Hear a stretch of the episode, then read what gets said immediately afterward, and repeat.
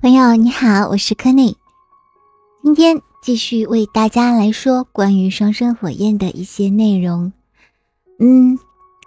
这是一个比较神奇的一个内容，其实吧，也不能说是神奇，但是需要大家用一个逆向思维。我说的逆向思维，也就是大家用自己的心轮去感受，用自己的心去感受，而不是用我们。通常逻辑指导的那个大脑，因为当你用这个逻辑指导的大脑去感受的时候，你就会觉得怎么会有这样子的事情呢？怎么会有这样子的规律呢？对呀，当你在探讨一些规则或者是规律的时候，其实你就已经走入了一个由大脑控制的一个逻辑思维的一个范畴，而这就是阻碍双生之间的能量。以及反复的发生追逃的一个本质的原因，所以说今天我们要来说的呢，就是关于这个内容。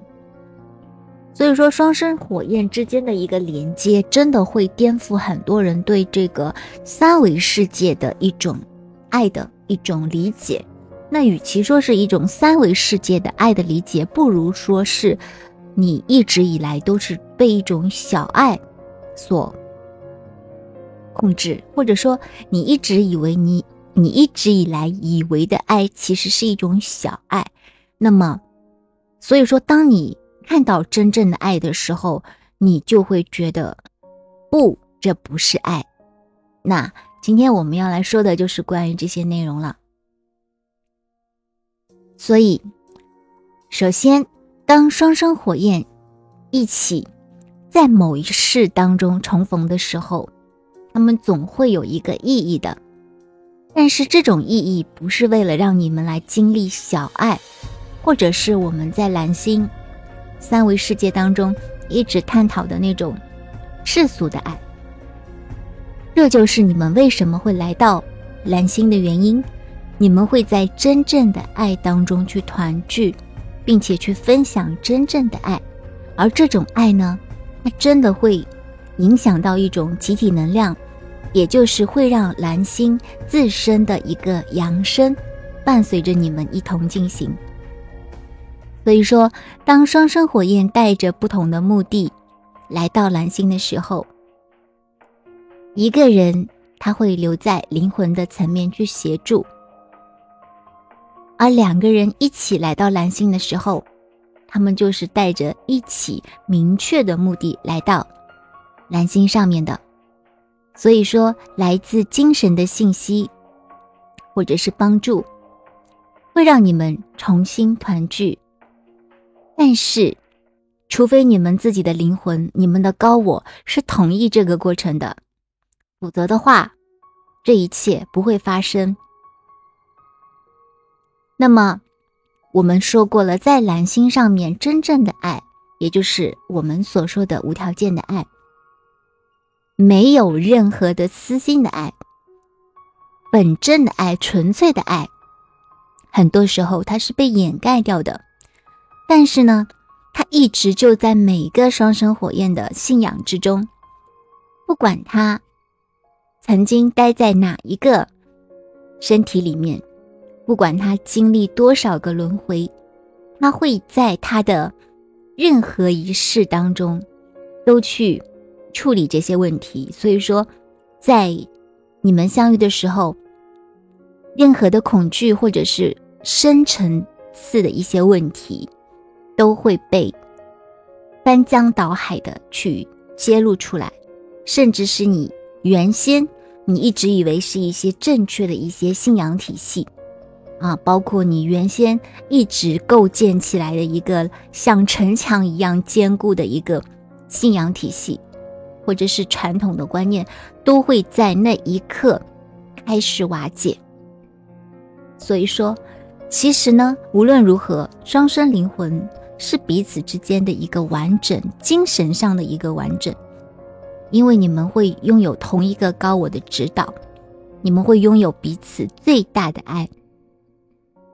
你们的精神向导就是你们的高我，因为。你们的高我是一个共同的指导者，但是确确实实，他有的时候会安排，就是两个人的能量不是在同一个能量稳定的阶段，所以说会发生追逃，但这是有目的的，因为他是会从更高的指引去激发一些，比如说处在较高灵性维度的那个人，他其实是处于一个。他会去从精神层面去引领另一个人，但是另一个人虽然他可能是后知后觉的，但是他也在引领着那个灵性层次较高的人，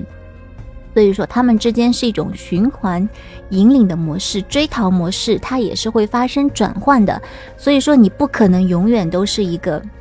啊追逐者，你也不可能永远都是一个逃跑者。所以说双生火焰之间没有绝对的。就是说，你一直是追逐者，你一直是逃跑者，没有这样子的一个。如果说你觉得你是处于这样子的一个状态，那其实就可以首先去进行一下重新思考了啊。我说的这个重新思考是新的层面，不是大脑层面哟。所以说，其中一个他会在精神上面去引领和辅助，而一个呢，他会在物质层面去进行一个。不断的激发精神层面的那个人啊，那么以类似的方式，当两个双生火焰他们都被激活的时候，那么他们就会产，他们就会产生一种意识上面的一种十字交叉。双生火焰他们跟高我之间会有一种独特的联系，所以说他们往往可以在自己的旅途当中去获得一些无价的帮助。那有的时候呢，嗯，我们对于一些在三维世界、在蓝星上面活得很久了的一些没有经历过一些奇迹事件的一些蓝星的灵魂来说，他可能会不理解啊双生之间的一个连结，或者他觉得很愚蠢，或者他觉得这怎么可能？世界上怎么可能有这样子的爱呢？那是因为他没有办法去打开这条通道，你没有办法去说服，就是你根本没有必要去说服任何人去相信你当前经历的是不是双生的旅程，除非你需要他人给你提供帮助。但是如果说你只是想分享给他人，那其实大可不必的，因为他们无法理解啊。但我不是说每个人都无法理解，当一些。较高的一些灵性的一些存在，他们当然是可以理解的。但是，如果他们需要知道，你自然而然会跟他们建立连接，而不需要你刻意去分享或者是怎样，是不需要的。那么，双生火焰之间，他们的这个连接可以说是在真正的时间线上是一种相对永恒的一种存在。我们知道，三维世界蓝星的一个时间线，它是线性的。它是有终点的，也就是这一世的结束，那么他就不能够知道他的过去和未来，因为他会遗忘。但是因为双生之间，他们会以一种很奇妙的方式，有的时候可能会用一个词“莫名其妙”，所以说可能会在这一世拥有之前的记忆，或者有的时候甚至可以看到未来。那么。一旦双生火焰之间连接起来，情况就会发生很多的变化。每个人他以前所经历的东西都会好像被颠覆。那很多双生子之间第一次相遇是通过梦境的经历，或者是星光体跟镜像自我的相遇，或者是昆达里尼的升起，去激发一些沉睡的东西的一个知晓。所以说，一旦你跟你的双生建立连接，你们的旅程开始之后，Twin Frames 的系统就会清除所有阻碍真正的爱的一些障碍。因此，你们两个人不仅可以作为灵魂，而且可以作为在蓝星上面实实在在的人类，去体验无条件的爱，在这种爱当中去团聚。但是，如果说其中一个双生子他正处在一个逃跑者的情况下，那么这种过程就会被停滞，而且你们之间的一个联系的真相也会被隐藏起来。所以说，需要用正确的方式去引导。如果你用三维世界的一种对爱的理解去引导的话，那你们之间的追逃是没有办法结束的啊！因为双生火焰是一个原始的光之存有，他选择一分为二，以扩大、进化并体验无条件的爱，才会在蓝星上面再次重聚。这就意味着他们是共享一个核心的、相同的能量频率，就是双生火焰的灵魂之歌。在任何外在差异之下，作为终极意识的双生火焰，他们都是相同的。因此，在他们目前的状况下面，双生火焰他们是两个本质上相同的光之存有。他们选择接受蓝星人类对差异和即兴的幻想。以来了解什么让蓝星上面的人类却远离了爱，这就好像是一场生命的游戏，或者是自我的面具。在我的灵魂手账里面，一直都提到了一个面具系统。面具系统是一个蓝星上面一个世代沿袭的一个面这个生存的一个法则之一，但是它只是蓝星上面的生存法则之一。所以说，很多人他可能会不自觉的戴着面具。哪一个是真正的我？他尚且还未能分辨，所以说有那么多的人一直都在寻找自我，是因为他们根本不知道哪一个才是真正的自己。那双生火焰呢，也是勇敢的灵魂，他们为自己设定了挑战和伟大的礼物，所以说他们会在物质领域以及世界本身体验和分享上面去完成无条件的爱。那么，当你。当你来到了这里的时候，你就会知道这是可以做到的，因为你你来到这里就是为了这个原因呀。虽然这真的看起来很不容易，但是你知道这是可能的，你不会觉得这是不可能的。但是为因为大多数双生之间长期一直就陷在一个三 D 的冲突跟一个斗争模式当中，所以说他们就跟宇宙断开了连接。所以说，我经常会跟大家来说，为什么有的时候你根本就没有接受到真正的讯息，但是有些人他一直就周旋在一个业力伙伴或者是灵魂伴侣之中，嗯，然后把他们误以为是啊你的双生。我不是说灵魂伴侣有什么不好，业力伴侣通常确实是你们之间有一些偿还，但是灵魂伴侣为什么说灵魂伴侣已经是？可能是蓝星世界的之大美好了，为什么也会有问题？因为灵魂伴侣他，嗯，他还不是那种终极的无条件的爱，所以说他有的时候会有一种期待，或者是会有一种私有，他不是纯粹的无条件的爱，但是他已经很接近无条件的爱了。那么。我们需要知道的是，真正的双生火焰之间对彼此都没有判断力的。我们说的这个没有判断力，不是那种啊缺点，其实往往是一种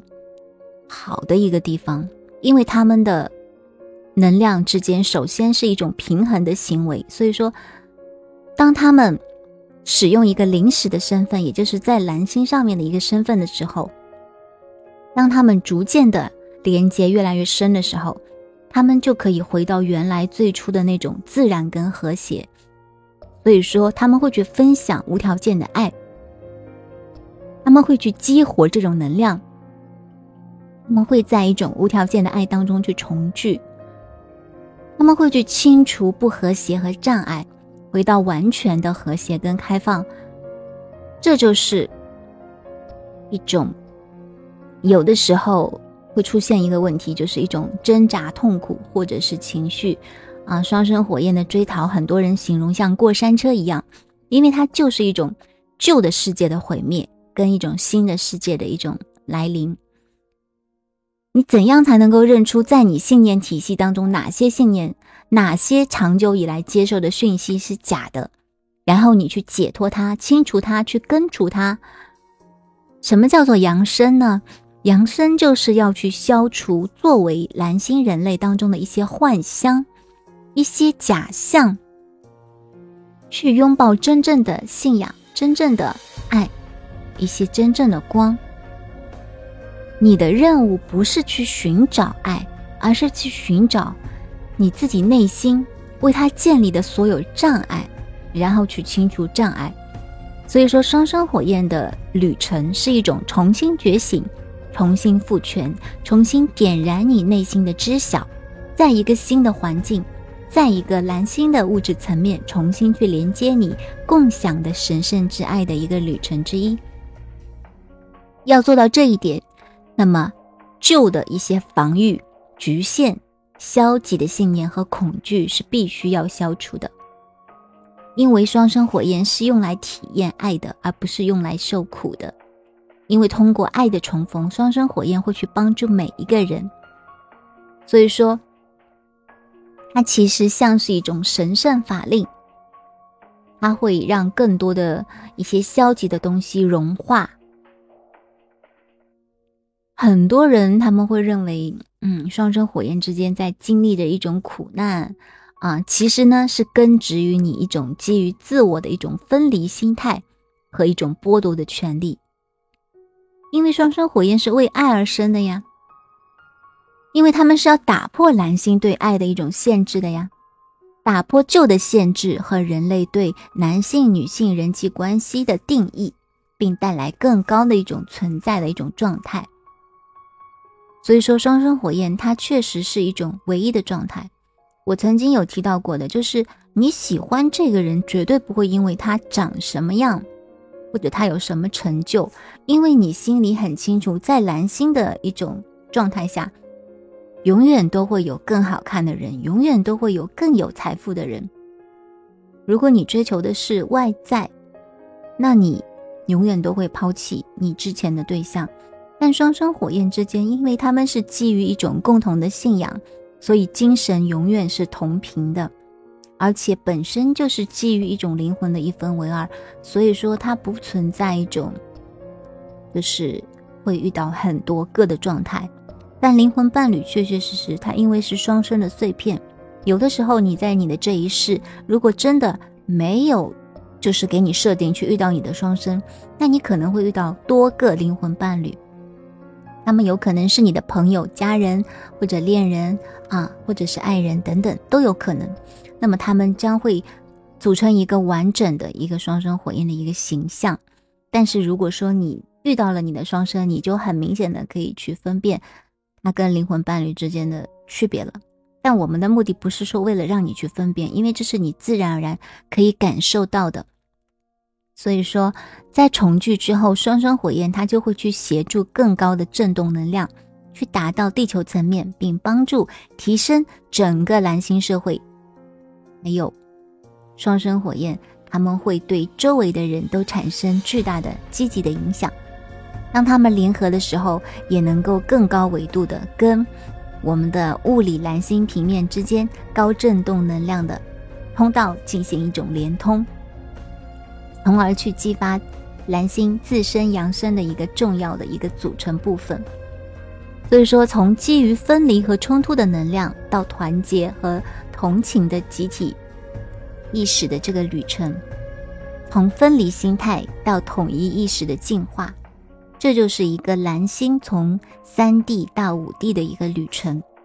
那么，双生火焰在接受这个使命的时候，他们就会知道，这是一个充满挑战的旅程。这当然取决于他们当前的一种能量，但他们永远都会充满信心，并且找到克服的方法。所以说，你千万不要去盲目的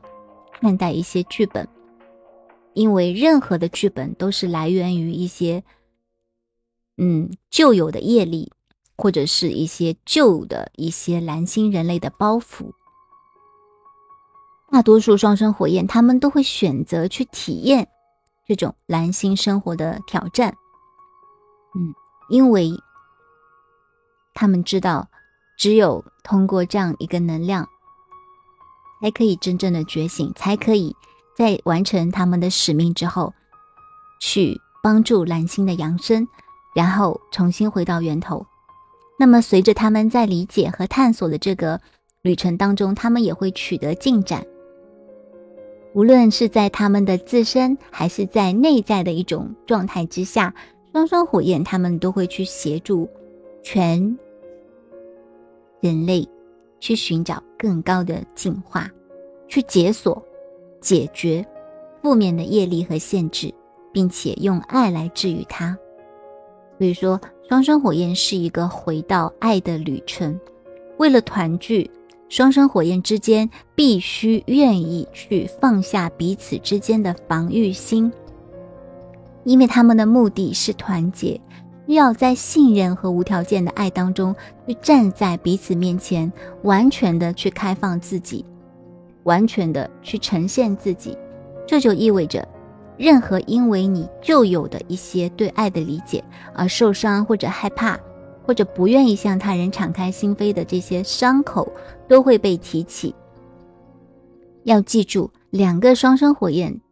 之间，他们对彼此的爱的力量，意味着在他们彼此认识的第一刻，他们的心就会强大的连接在一起，以至于所有的跟爱没有达到共鸣的东西，都会从他们的存在当中去被清除。这个，这个能量早就已经携带在他们的 DNA 当中了，